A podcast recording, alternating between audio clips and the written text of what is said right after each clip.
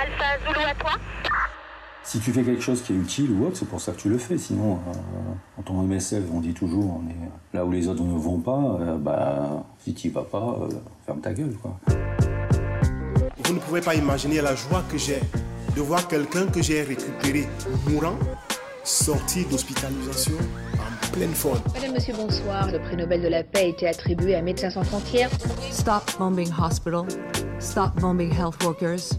Stop bombing patients. On a sûrement enlevé quelques grains de souffrance, mais sur des kilos ou des tonnes de souffrance. Donc, euh, Every year for MSF is a challenge. It's the job that we do. Bonjour et bienvenue dans ce huitième et dernier épisode de la saison 1 d'Alpha Zulu, le podcast de Médecins sans frontières qui donne la parole librement à ceux qui connaissent l'organisation mieux que personne. Aujourd'hui, je suis avec Jean Clément, médecin. Impossible de définir Jean Clément en quelques lignes. Coordinateur de terrain, responsable des urgences, mais surtout grande gueule au grand cœur, Jean Clément est peut-être l'incarnation de ce que l'on pourrait appeler l'esprit MSF. Il a travaillé dans beaucoup de contextes différents que vous découvrirez tout au long de ce podcast, et aujourd'hui il travaille dans un contexte méconnu. Il soutient les hôpitaux universitaires de Genève contre l'épidémie de coronavirus. Sans plus attendre, je vous laisse découvrir son parcours sur le terrain. Bonne écoute Alors, bah, je suis le docteur Jean-Clément Camerol, médecin de son état, à MSF depuis 25 ans. J'ai eu de nombreux postes, dans différentes sections MSF, sur différents terrains. J'ai commencé comme médecin. Des filco très rapidement, emergency coordinateur, comme on dit. Responsable euh, des urgences à Paris, euh, deputy directeur en Espagne, des opérations, bureau international un petit peu. Chez les Suisses, directeur des opérations, et actuellement, je m'occupe de support aux urgences. Donc, on va dire une, une carrière axée sur les opérations et le médical. Est-ce que tu te rappelles comment tu avais entendu parler d'MSF et pourquoi tu as rejoint MSF Alors, pour la petite histoire, parce qu'il faut en remonter loin en arrière, moi j'ai fait médecine, mais j'ai été inscrit également à l'école de journalisme. Je m'étais renseigné, j'avais été pour faire histoire, euh, politique et médecine, j'ai fait médecine, dans l'idée de partir. Et donc j'avais découvert, je pense, la première fois MSF par des connaissances et par un film qui s'appelait euh, À cœur, à corps, à cri. Donc j'ai fait médecine dans cette idée-là, avec des stages euh, axés sur pédiatrie, urgence, maternité. Est-ce que tu savais si tu allais partir avec MSF ou... Bah, à l'époque, c'était, on était moins médiatisé, tout ce qui était humanitaire. Donc il y avait, euh, il y avait MSF qui était connu principalement, parce qu'on les voyait un peu à la télé. Il y avait ces reportages qui existaient que j'avais vus. Euh, je faisais de la médecine générale et il fallait choisir entre à un moment donné de m'installer. Et puis euh, je me suis quand même dit, je m'étais déjà renseigné avec à l'antenne qu'il y avait à Lille à l'époque. Puis c'était soit je m'installais, soit j'essayais une fois. Essayé une fois, puis je suis jamais revenu, on va dire. Tu te rappelles de l'image que tu avais de MSF avant de partir pour ta première mission? Pour la petite histoire, la première fois que j'étais arrivé aux antennes, j'ai l'impression de m'être retrouvé dans une réunion tupperware au troisième âge qui tricotait. Parce que c'était beaucoup de personnes retraitées qui discutaient, puis un jeune qui revenait du terrain. Quand je dis un jeune, pas obligatoirement jeune, mais quelqu'un qui revenait du terrain, mais sinon ça faisait plutôt une petite réunion comme ça une fois par mois. Et donc l'image, oui, c'était beaucoup autour de ce film où les gens que tu pouvais rencontrer, tu avais une forme d'image, c'est une sorte d'image un peu d'aventure, de faire autre chose, de quitter son. Moi je suis du Nord, de quitter le Nord et faire autre chose. Puis quelque part, je pense, je pense que ça dépend des gens. Il y en a beaucoup qui partent parce qu'ils ils veulent sauver le monde ou autre, c'est pas mon cas. Moi j'étais vraiment médecin, donc j'étais beaucoup plus modeste. Et après, tu te pars aussi une part pour toi, puis quand tu arrives au Rwanda, bah, c'est une minute pour toi, puis après, c'est plus pour toi, c'est pour les autres. C'est comme ça que ça fonctionnait. Quoi. Et donc tu te rappelles la date à laquelle tu es parti pour la première fois Moi, ça fait 25 ans, c'était en octobre, je sais plus, un 3 ou un 4, un truc comme ça. bon, dans ma grande expérience, j'ai réussi à m'engueuler avec une autre personne dans l'avion. Déjà dans l'avion Ah ouais, avec mon coordinateur. Je savais pas que c'était mon coordinateur, je savais même pas ce que c'était un coordinateur. Qui me parlait de hiérarchie, tout ça. Moi j'avais répondu, mais moi je pars pas à MSF pour aller à l'armée. hein. ça, ça a commencé comme ça, dans l'avion. Dans l'avion. Bonne entente avec Et le départ, c'est marrant parce que bon, c'était le Rwanda, c'était une grosse crise. Et tout le monde disait, avant de partir, on te disait, bon, tu vas être briefé, tout ça, comme on dit aujourd'hui. Et c'était toujours dans une heure. Demain matin, ah, ça va être dur demain matin, je suis dans l'avion ce soir. C'était ça, donc je eu de briefing. Et arrivé euh, sur place, on te dit, euh, tu seras, à l'époque, on disait responsable terrain. Je savais même pas ce que ça voulait dire. Je dis, oui, ça veut dire quoi? Bah, Tu seras responsable de l'équipe. Et là, tu dis, bah, je comprends pas, on m'a dit euh, que j'étais avec plein de gens expérimentés. Oui, ils sont tous expérimentés, mais tu verras pourquoi c'est toi qu'on est responsable. Et alors? Enfin, je dirais parce que c'était des très expérimentés comme je suis aujourd'hui, donc des très casse-couilles, probablement. Des gens extraordinaires avec qui j'ai tout appris, mais il fallait quelqu'un qui suive un petit peu quand même. Et donc ta première mission euh, au Rwanda? C'était euh, au fin fond du Rwanda. On était un peu isolé, au milieu des collines, avec euh, 50 à 60 000 déplacés, avec de la malnutrition, avec de- du choléra, avec de la rougeole, de la méningite, avec de tout. Et euh, on était à l'époque, on était des beaucoup plus petites équipes. On était cinq, un logisticien et des médicaux.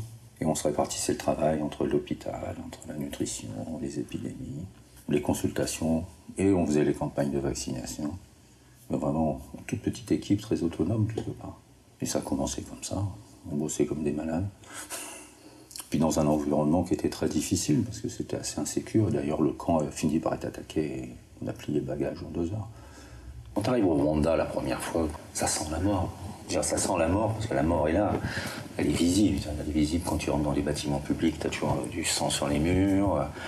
Tu as encore des squelettes qui apparaissent. Tu as, le traumatisme des gens qui, est quand même phénoménal. Il y a quand même des gens qui perdent, qui viennent fous par ce qui s'est passé. Tu as des choses où on faisait pas tellement attention. C'est vrai à l'époque, ce qu'on appelait les, les femmes plafonds. Parce que les femmes étaient réfugiées, il y a toujours des faux plafonds. Et elles étaient réfugiées dans les plafonds pour pas se faire violer ou après avoir été violées. Donc tu as toutes des histoires comme ça, encore une fois, que tu découvres. quoi. Parce que tu vois à la télé le génocide, on parle des opérations turquoises, de l'arrivée de Kagame, etc. Mais après, c'est la réalité, c'est 800 000 morts. Et donc on apprend énormément. On apprend par les petits bouquins qu'on avait, qui étaient bien faits. Ce qu'on appelait la bibliothèque opérationnelle. hein. Je rappelle, il n'y avait pas Internet, il n'y avait pas de téléphone, il n'y avait pas tout ça. hein. C'était euh, une autre époque. On faisait quand même nos, nos données médicales, nos mortalités. Et on avançait. Et tu dis que le- finalement le camp il s'est fait attaquer et en deux heures tout le monde a, Ouais, le- le- a pris le- le bagage. il y avait des tensions pour fermer tous les camps hein, à l'époque au Rwanda. Donc ça, c'était. euh, J'étais en train de discuter avec quelqu'un qui venait faire une enquête sur euh, la shigellose. Les gens oublient la shigellose, c'était terrible, pire que le choléra. Il voulait faire les enquêtes. Il dit non, non, tout ça c'est très bien, mais ça va pas se faire. Ouais, mais quand même, il faut la faire. On a vachement travaillé dessus. Il y avait de la résistance aux médicaments. On apprenait tout ça, la résistance aux médicaments, pourquoi on vaccine, etc. J'ai dit bah, pour la simple raison, bah, regarde derrière toi, tout le monde est en train de se barrer. Et là, en deux heures, le camp est vide. Puis on a récupéré les gens qui étaient trop malades deux heures après qui revenaient. Quoi. Puis après on bouge dans un autre camp et on continue. C'est ça, vous, vous avez juste bougé de camp et vous êtes allé dans un autre. euh, Non, non, il y avait, il y avait- à l'époque, MSF, on était sur 4 à 5 projets, des gros projets. Donc il y avait un projet hospitalier, il y avait deux, trois camps. C'était assez mobile, quoi, tu allais ailleurs. Mais aujourd'hui, la grosse évolution, c'était l'évolution politique des pays même où on est. Ça existait déjà avant, mais avant, il y avait tellement peu d'intervenants, tellement pas de moyens, qu'il était plus facile. Mais la réalité, c'est qu'MSF faisait pas non plus des trucs énormes. C'est pas pareil d'aller faire une petite consultation euh, en clandestin dans le fin fond de l'Afghanistan que d'ouvrir un hôpital euh, avec chirurgie, maternité, euh, médecine. Bien entendu, moi aussi, j'ai pu rêver, et je l'ai fait, d'être en Afghanistan tout seul, euh, ou de rentrer en clandestin après avoir appris le farsi, puis rentrer avec euh, les groupes, etc. C'est une forme d'aventure, on l'a encore fait une fois de temps en temps, mais ça devient de, dire aussi la, modernité des moyens de, de- de combat ça devient beaucoup plus difficile, et que l'institution est de plus en plus euh, prudente. Et les fois où on n'a pas eu d'autorisation autre, on est rentré comme ça, je pense que ça fait aussi partie de la légende. Moi, ce que j'appelle se retrouver au cœur de l'histoire. Et ça, c'est c'est- fabuleux. Là, ça te laisse aussi des souvenirs. Mais, euh, mais la réalité à ce moment-là, la légende, c'était quelques pays, c'était quelques situations pendant une période. Toi, c'est par exemple d'être euh, le premier jour de la libération du Kosovo. Ça, c'est des moments extraordinaires. Bah, c'était comme, franchement, c'était les images, c'est la libération de la fin de la Seconde Guerre mondiale. Avec les cloches ou les, ou les mosquées, les gens dans la rue, tu retrouvais sur ta voiture des roses, des fraises, des... C'était comme des moments assez extraordinaires. Quand t'es rentré du, du Rwanda, Mhm. tu te rappelles de comment ça s'est passé, le retour Le bel retour, il s'est mal passé. Pour la simple raison. J'étais le plus vieil expat, je pense, du Rwanda pour les Français. Et bon, comme j'avais un peu de caractère, je m'étais engueulé avec je sais plus qui, j'ai fini ce qu'on appelle NDPP. Ça veut dire ne doit plus partir. Bah, Ça n'a pas très bien marché, visiblement. Si, je suis resté neuf mois, je me suis engueulé sur un truc, on n'était pas d'accord, et je suis parti. Et trois semaines après, quand je suis rentré, euh, j'étais fil coordinateur, mais en Tchétchénie pendant la guerre. Et alors, comment ça s'est passé? La Tchétchénie, c'était euh, c'était une mission complètement différente. Un, c'était une guerre moderne. On était au fin fond de la Tchétchénie. Et d'avoir fait une première mission où on était très médicalisé, où tu vois quand même le potentiel. La réalité dans, dans tout ça, c'est que tu te rends compte, si tu compares avec la médecine occidentale, quand je venais de l'hôpital, c'est qu'avec pas grand-chose, tu arrives à faire beaucoup. Un petit peu aujourd'hui, parce que des fois je trouve qu'on fait trop pour pas grand-chose comme résultat. Mais à l'époque, tu te disais, putain, on peut faire tout ça avec si peu. Et tu as besoin d'être, encore une fois, d'être organisé, de, de voir les malades, d'avoir une bonne équipe, de les former, etc. Et donc, tu as des résultats. Avec la mission Tchétchénie, il y avait une grosse partie qui était de guerre, mais qui était beaucoup du, du supply ou des choses comme ça. Donc, tu prenais énormément de risques pour aller te balader au fin fond euh, de la Tchétchénie en guerre. Et donc, tu avais un côté humain qui était très fort, mais un côté médical qui était moins intéressant, à part une fois de temps en temps. Tu faisais des gros cas de brûlures, de bombardements, de blessures. Mais tu avais un lien avec euh, une population qui était sous, oppressée, qui était très forte. Au Rwanda, c'était euh, évident qu'en Tchétchénie, c'était différent. Quand même c'était une guerre moderne avec des avions, des hélicoptères, des bombardements. Au Rwanda, c'était plutôt là, malheureusement aux machettes. Tu le vis différemment. euh, les machettes, bon, on peut toujours discuter, les bombardements la nuit, euh, tu les subis. Sauf quand tu es à l'hôpital. Moi, j'ai toujours considéré si tu arrives à travailler, c'est pas que tu es protégé, mais tu penses à autre chose, puisque tu t'occupes des gens, tu fais ton acte médical, tu t'occupes de ton équipe aussi, on l'oublie toujours, mais c'est une grosse partie du travail pour les responsables, c'est de s'occuper des équipes aussi. Donc tout ça, quand tu es pris dedans, ça va, c'est juste à attendre que ça tombe pas sur la gueule, c'est pas pareil. C'est ça, est-ce que tu te sentais plus en sécurité finalement euh, au Rwanda ou en Tchétchénie Je pense qu'au Rwanda, je pouvais être naïf aussi. hein. On a fait la route pour rejoindre mon camp dans les collines. J'étais tout seul avec le chauffeur. J'ai fait, c'est quand même bizarre, il y a toujours des trous à la sortie des virages. Je fais, oui, parce qu'il y a des mines. Ah bon On apprend là aussi, c'est quoi la sécurité, quel type d'insécurité. Et après, chacun, euh, tu te sens des fois, tu te sens comme un con quand t'as le spécialiste de l'époque de la Tchétchénie, de tout le monde euh, qui vient et t'explique des choses, t'as rien compris de la vie. Toi, tu sais la médecine, tu connais les combattants, tu connais les médecins chirurgiens, la population, mais je connais pas toutes les dynamiques de cette guerre. Après, oui, tu as des relations avec le KGB, tu as des relations avec tout le monde, mais chacun a sa manière de s'insérer dans une société. Moi, j'utilise, j'ai toujours utilisé le médical. Bon, j'en fais moins aujourd'hui, mais j'ai toujours fait comme ça. Je m'en pas trop mal réussi. Est-ce que c'est difficile des fois de rester indépendant quand euh, justement en tant que responsable terrain, j'imagine que déjà à l'époque tu devais rencontrer des gens un peu haut placés euh, dans des gouvernements ou quelque chose comme ça et toi tu dois représenter... euh, Aujourd'hui, on apprend beaucoup à avoir une sorte d'approche standardisée quelque part sur les messages, sur l'analyse, sur le, discours à sortir. Moi, je crois que c'est parce que tu vis que tu arrives à faire passer des messages ou pas. Et ce que tu vis, quand tu le fais, pour moi, tu le fais pas pour MSF. Tu le fais pour la population que, avec, qui tu, es. Et je pense que c'est une grosse différence. Est-ce que tu penses que beaucoup d'organisations, dont MSF, oublient des fois de justement parler avec la population pour... euh, avoir qui la- parlent beaucoup avec certains, mais je pense qu'ils ont oublié la population. Parce que mais si tu arrives juste pour arrêter ta voiture, discuter, remonter, repartir, t'as pas le même échange et la même, je dirais, euh, honnêteté ou franchise. Mais si tu es sur place, que tu discutes avec les gens, c'est pas pareil. Assez rapidement, tu peux créer une relation, mais cette relation, il faut qu'elle se crée. C'est pas juste en passant, en posant des questions et en repartant. Que dans ces environnements-là, on- des fois, on peut être surpris des réactions, parce qu'on fait un press release, parce qu'on a dit quelque chose qui plaît pas. Mais quand tu l'as déjà dit en tête à tête, c'est pas pareil.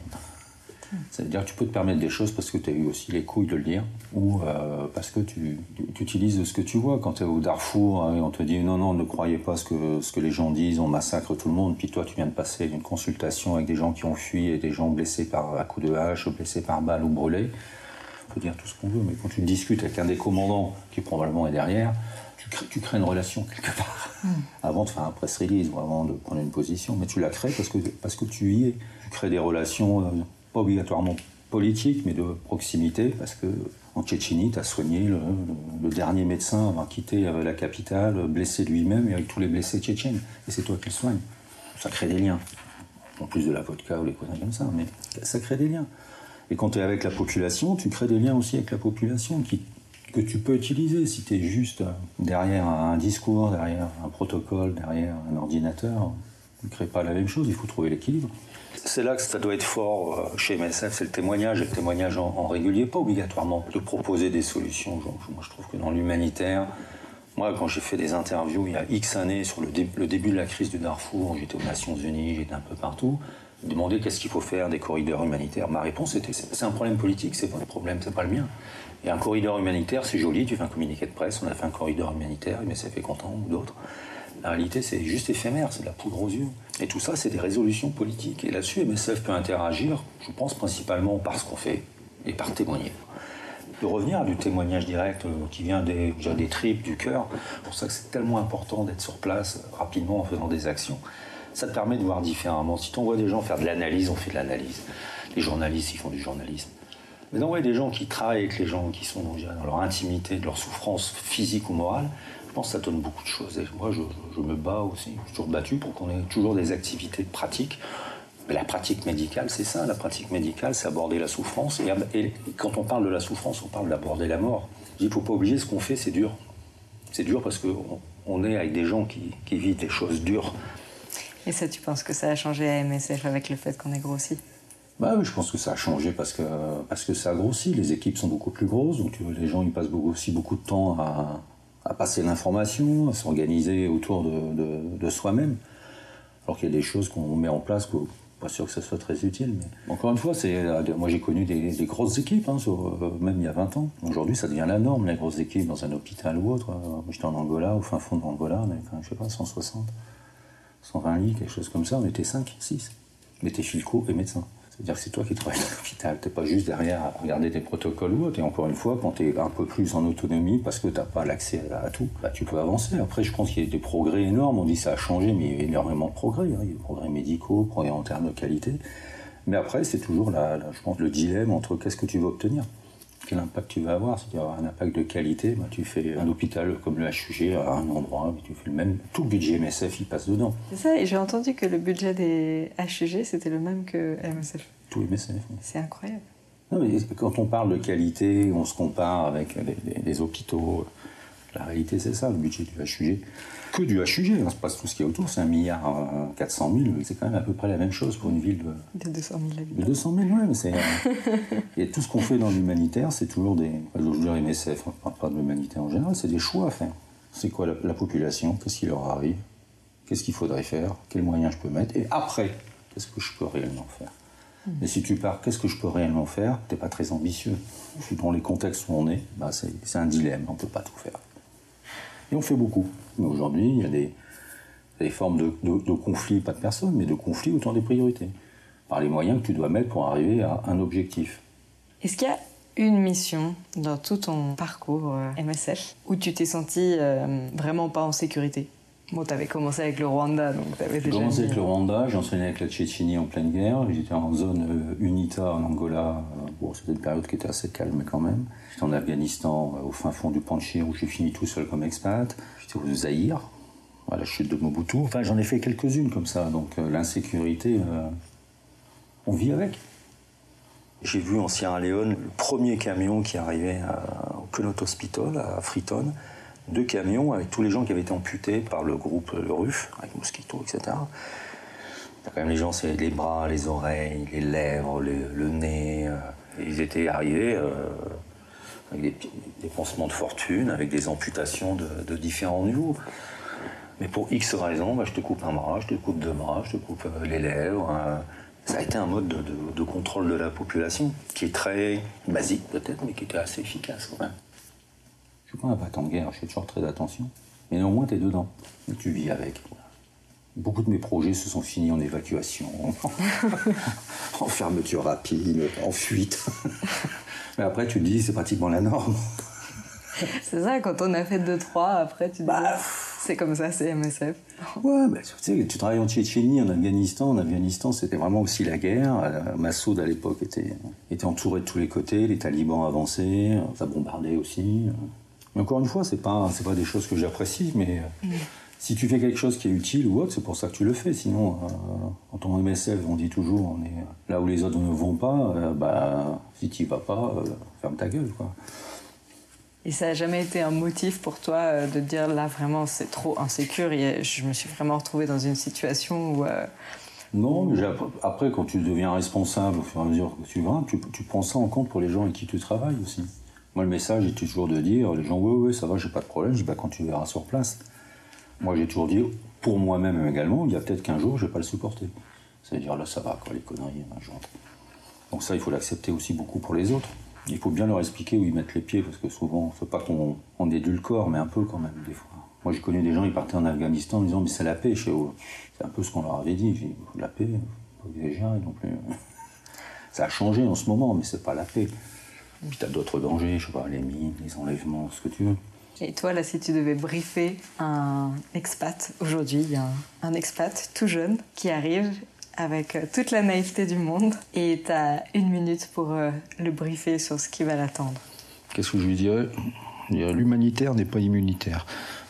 On compte toujours sur l'autre dessus, alors que quand on parle de sécurité, c'est ton attitude, c'est ce que tu entends et c'est co- comment tu travailles. Donc il faut, il faut quand même considérer, c'est pas l'affaire du siège de décider tu vas là ou pas, c'est toi qui es sur place. Donc c'est toi qui fais ton, ton environnement et c'est toi qui mets ses propres limites en considérant ce que tu fais peut mettre en danger en un les patients ou la population et après au fur et à mesure tous les personnels. C'est toujours, toujours ça qu'il faut regarder. Et après, euh, il faut compter sur soi et compter les- sur les autres. C'est un travail d'équipe aussi. Et quand je dis l'humanitaire n'est pas immunitaire, bon, on l'a vu, quand on débute, on ne le sait pas, mais il y a des morts, il y a des blessés, il y a des gens qui tombent malades. Tu dois quand même le considérer, on n'est pas dans, des environnements euh, faciles. Les gens, ils avaient vu sur mon bureau à Paris, puis quelqu'un je connaissais, me dit Oh non, t'as t'as pas l'air rigolo quand t'es assis sur ton bureau. Je ne gère pas une équipe de clowns, euh, je m'occupe de pays, euh, il y a des morts. C'est difficile, je veux dire, l'humanitaire n'est pas facile. Et on- j'ai l'impression qu'on on vend quelque part avec un franc, on peut sauver tant de personnes. Avec deux francs, on peut faire ci. Euh, Si tu suis bien les règles, tu n'auras pas de problème. La réalité, on est dans des environnements très difficiles. Donc voilà ce que je pourrais dire à un jeune. Faut, faut pas croire à, à MSF, faut croire à, ce que tu fais. faut voir aussi dans l'évolution qu'il y a eu. Moi, quand je commençais, les équipes, c'était 5 Français, 5 Belges, 5 Hollandais. Je caricature, mais il y avait- c'était pas un tel mixte qu'il y a aujourd'hui. Donc aujourd'hui, c'est aussi une difficulté, je pense, parce que tu as des cultures très différentes, tu as des, euh, des formations médicales très différentes, des formations intellectuelles très différentes, historiques, tout ce que tu veux. Donc c'est un mix très intéressant, mais néanmoins, ça facilite pas toujours, euh, toujours la vie. Il faut prendre tout ça en, en considération. Tu te rappelles combien vous étiez quand, quand tu as commencé? Moi, j'ai commencé comme responsable des urgences, on était trois. Les commandes, on les faisait nous-mêmes. hein? On faisait des conneries. hein. Ouais, ça devait être un petit peu euh, chargé quand même. Oui, mais euh, aujourd'hui, on se charge, la façon de l'organiser, on se charge nous-mêmes. Ça s'appelle la bureaucratie. hein. Mais il y avait déjà de la com. En Tchétchénie, il y avait le président qui était venu. Et le président était là, il était avec le nouveau directeur de la com qui venait de l'extérieur. Moi, j'étais un jeune filco, hein, avec les cheveux longs, hein, 20 ans de moins. Et je lui demande, c'est quoi un directeur de la com? Là, Plus ou moins, il me snob. Et le président, il a engueulé en disant, bah, on te demande gentiment, euh, c'est quoi, la com? Pourquoi on fait de la com? Euh, Non, mais, il ne savait pas quoi dire. Est-ce que au niveau de la communication, comment tu trouves que- qu'elle a évolué avec le, temps? On ne parlait pas trop de la, petite communication, on parlait plutôt de la communication des gros coups. Ça a été l'Éthiopie, ça a été le Rwanda, ça a été le Kurdistan, ça a été euh, ce qui a fait, la- ce qui a fait MSF quelque part, c'est quand même autour de, ce- de- de ces gros coups. J'ai fait de la com, j'ai fait des grosses com quand je suis rentré de ma plus grosse mission au Zaïre. Où là, je fais des conférences de près, tout ça, ça me dérangeait pas, mais c'était plutôt. Des fois, je voyais pas l'intérêt. Moi, je pense que la communication, c'est la force de MSF, mais je trouve que ces derniers temps, on se pose trop de questions avant de le faire. Moi, j'ai déjà fait des coups de com, hein, quand même, mais je suis rentré du Zaïre, on avait, des taux de mortalité phénoménaux, t'as qu'une envie, c'est de parler. Tous les gens qui passaient, euh, peu de fois, on avait des journalistes, on parlait, on n'avait pas besoin de nous faire un briefing, on lâchait ce qu'on avait à dire. Qu'aujourd'hui, il faut un message. Ou quand t'as pas de message, c'est vraiment de la com, euh, fundraising. Et surtout, on en revient, c'est que maintenant, il y a des instruments de com. Ça, c'est un, gros changement. Quand tu es au fin fond du Zaïre, tu es la, seule organisation euh, avec 120 000 réfugiés qui vont déjà fuir au Bukavu, tu as Kabila qui arrive, t'as des morts dans tous les sens. Les peu de journalistes qui arrivent, de toute façon, c'est toi qui vont venir voir, tu es tout seul. Et après, tu apprends ça au fur et à mesure. Ce que tu dis à un journaliste de plein de bonne foi, euh, tu, tu donnes des infos. Même ici, la, fois dernière, j'avais fait, j'avais fait un truc sur l'Ebola. Les mecs, ils vont retenir le fait divers. En plus, ça, je l'ai appris pourtant. Ils un truc et tout le monde parle là-dessus. Là, ce qu'on avait eu, bah, c'est pas des journalistes qui disaient deux sources humanitaires, euh, l'hôpital civil et plein de militaires blessés. Bah oui, on est la seule source humanitaire. Même si on n'est pas cité, après ils te disent on vous a pas cité. C'est gentil. Ouais. Donc, mais je pense que les environnements ont changé, c'est normal que, tout ce qui est communication, tout ça euh, évolue. Je trouve qu'on est moins spontané quand même. Tu prends la Ebola, pas cette crise-là, la fois dernière, à force de faire des communiqués, on avait le même message. Le message, à la fin, il était tourné autour de la recherche. On parlait pas des gens, on parlait pas de la peur de Ebola, on parlait pas de ce que les gens vivaient, on, on parlait pas de ce que vivaient les médicaux. Non, on parlait de- des chiffres. Et bah, du coup, en termes de com, c'est un petit peu dur. Tu sais, souvent, on explique que l'indépendance financière, ça a un vrai impact sur le terrain. Comment est, elle est visible, l'indépendance sur le terrain d'MSF Elle est visible quand on, euh, ça nous permet de faire euh, nos propres choix.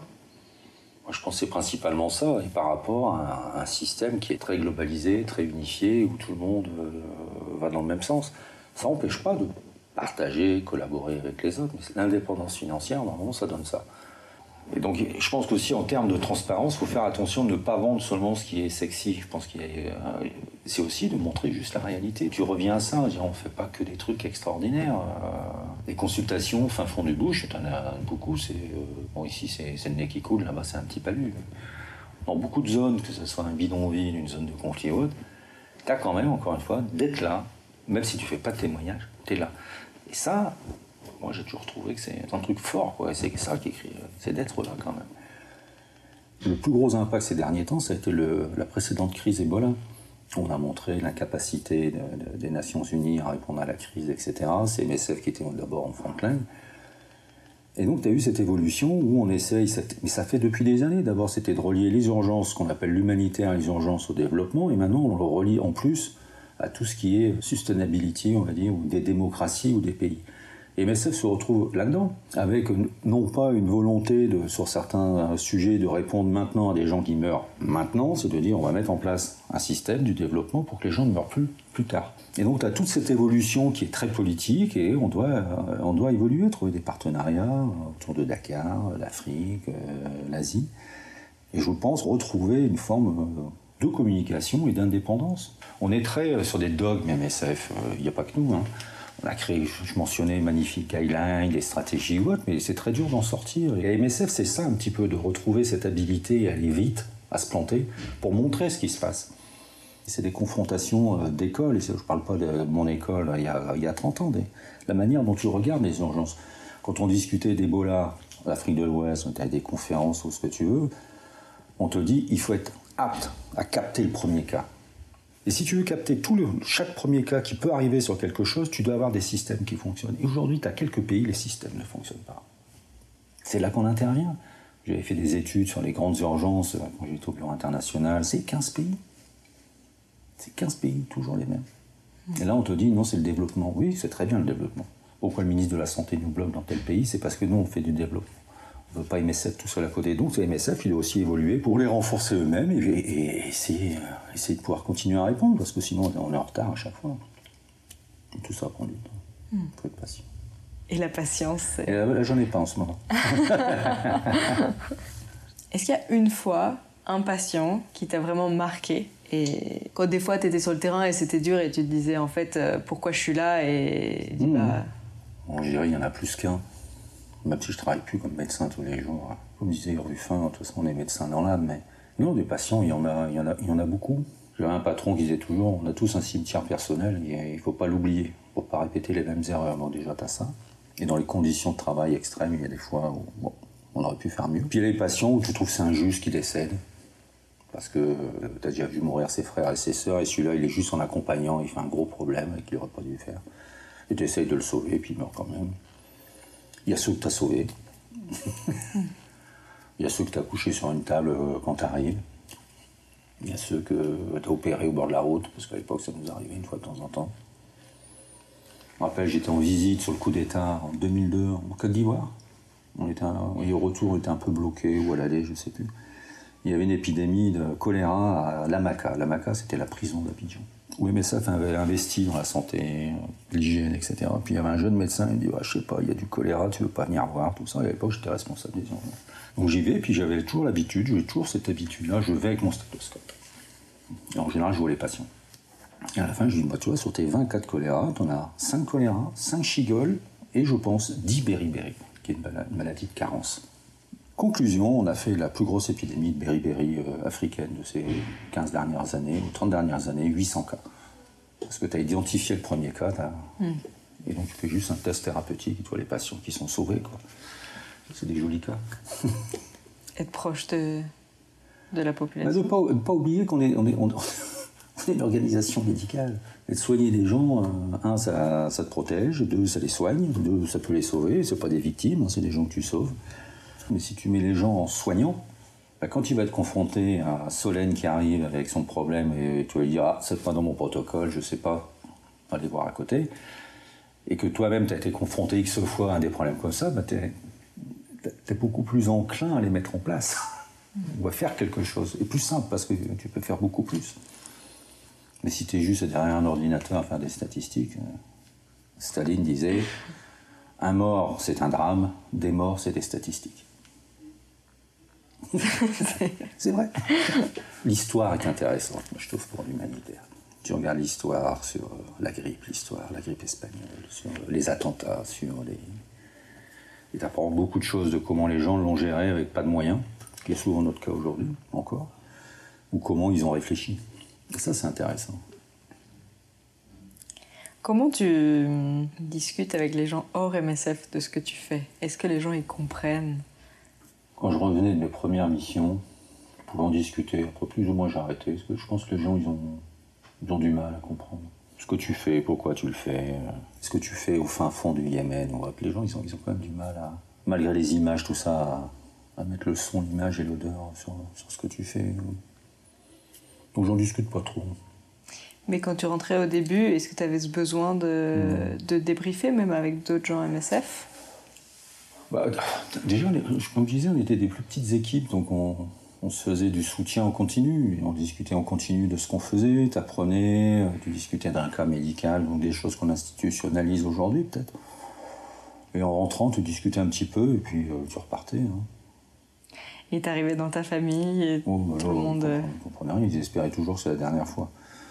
25 ans après, ma mère espère toujours que c'est la dernière fois. Au sens, les trois quarts du temps, c'est jamais que je suis parti. Tu lui disais pas? Non, on m'a découvert à la télé des fois. Mais non, Qu'est-ce qu'il fout là? Mais c'est vrai. c'est vrai ou ça? Moi, j'étais au Zaïre, j'étais passé à la télé. J'ai dit quoi? Elle a découvert que j'étais au Zaïre à la télé. Surtout Et quand moi, tu avant j'ai euh, j'ai voyagé très tard. quoi. J'ai pris l'avion la première fois, j'ai 27 ans. Non, là, mais même, je ne suis pas sûr que les gens ils arrivent encore à parler en intra MSF. Bah, J'ai l'impression quand même que ça a beaucoup changé, justement, euh, l'arrivée d'Internet sur l'émission. Il y, a, il y a plus, il y a de monde, t'as Facebook, t'as Internet, tu gardes un lien euh, beaucoup plus facilement avec l'extérieur, mais tu perds en intérieur, en, en vie d'équipe. euh. Après, ça dépend les missions, bien entendu, et puis il faut pas généraliser, c'est pas pour dire que c'était mieux avant et ça sera moins bien après, mais c'est une évolution. Encore une fois, nous on a commencé, il n'y avait pas d'Internet, il n'y avait pas de téléphone en moyenne. euh. C'était quoi les conditions de vie euh, bon, J'ai encore vu des missions qui sont pareilles, hein, euh, les conditions de vie, on va dire, euh, simples, précaires. Le saut et... Bah oui. Le C'est ça. saut, et puis euh, le même repas pendant six mois, tous les soirs et tous les midis. Il y a des périodes quand même. Moi, je suis rentré une fois, je faisais 56 kilos. 56, c'est pas gros. hein. Non, je suis 1m85 quand même. Bon, je n'étais pas parti non plus euh, à 120 kilos, mais quand même. Je suis rentré et on n'avait pas beaucoup mangé quand même. C'était où qu'on mangeait? Zahir, a bien maigri. Comment t'as réussi à, concilier ta vie euh, MSF et ta vie, euh, ta vraie vie? Ça s'est fait tout seul. Moi, un, j'ai jamais cherché à faire carrière MSF, ça, maintenant ça fait 25 ans. J'ai bougé de siège, j'ai bougé de terrain, j'ai bougé tout ce que tu veux, j'ai changé de femme aussi. Puis à un moment donné, j'ai eu des enfants, donc. euh, Et là, j'étais quand même directeur, donc tu essayes de concilier.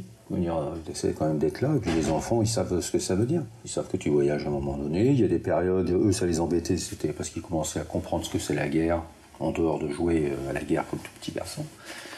J'ai commencé à s'inquiéter de savoir où tu vas, ou des choses comme ça. Mais, bon, j'ai toujours essayé de séparer euh, les deux. Pas quand j'étais célibataire, euh, bosser comme un malade, mais après, en ayant des enfants, d'essayer de séparer les deux quand même. De se protéger. Enfin, surtout protéger la famille. Je sais pas si on a réussi, mais ils n'ont pas l'air si malheureux que ça. Donc. L'autre grand con, il va faire chirurgien MSF. Ah bah tu vois, t'as raté. T'es tout raté. Qu'est-ce que tu... T'en penses quoi Qu'ils te disent ça? Moi, j'ai essayé de les édu- on a essayé de les éduquer, qu'ils aient le choix. Donc après, ils feront comme ils veulent. Déjà, ils parlent des langues, c'est pas comme moi. Ils feront ce qu'ils veulent. Est-ce qu'il y a un moment clé, que ce soit dans ta carrière MSF ou avant ou n'importe quand, qui a fait que ça a changé quelque chose pour toi? Moi, j'ai eu la grosse mission à, Zaïre. Ça a été un, moment clé où là, tu dis, là, je, je, hein, t'es rentré, t'es content quand même, t'es pas mort, mais euh, on a vraiment fait des trucs extraordinaires, je pense. Et derrière, tu, derrière, t'as qu'une envie, c'est de continuer quelque part. Mais les moments clés, moi, c'est quand même en lien avec des situations qui touchent les populations, où tu te dis, putain, il faut faire avancer les trucs. Et ça, après, ça, ça, fait partie de l'expérience qu'aujourd'hui, beaucoup évidence-based, machin, mais la réalité, c'est quand même. T'as quand même l'expérience que tu vis. Et de savoir, en vrai, ça, ça c'est joli sur le papier, la réalité, tu vas jamais le mettre en place, très difficilement. Et donc, c'est plein de petits moments clés, on va dire, c'est plutôt des. Ouais, moments clés, ouais, je me fais virer du Rwanda, peut-être que j'aurais jamais, je serais jamais reparti, mais ce que j'avais déjà fait au Rwanda me donnait envie de continuer quand même. Puis après, tu as quand même tous ces rencontres, hein, on rencontre des gens quand même, euh, des chefs de guerre, des salopards, des trucs comme ça. Et des gens bien, des médecins engagés. Euh. Moi, j'ai connu des médecins pendant 4 ans sur le terrain qui étaient euh, déplacés, réfugiés, réfugiés, morts. Tu as quand même des rencontres comme ça avec des médecins, avec des, chauffeurs, avec euh, des petits infirmiers tout seuls dans leur coin qui essayent de faire des trucs avec rien, puis toi t'arrives. Ouais, c'est tout, c'est des rencontres quelque part, c'est pour un truc. Pour ça, il faut toujours aller sur le terrain. Et écouter. Il faut écouter. Merci à tous d'avoir écouté ces 8 épisodes d'Alpha Zulu. J'espère que vous avez pris du plaisir à écouter le récit de mes invités. Si vous avez aimé le podcast, n'hésitez surtout pas à le partager autour de vous, à le noter sur vos applications de podcast et à nous envoyer beaucoup de messages à l'adresse podcast@msf.org. Je vous souhaite à tous un très bon confinement et j'espère à très vite.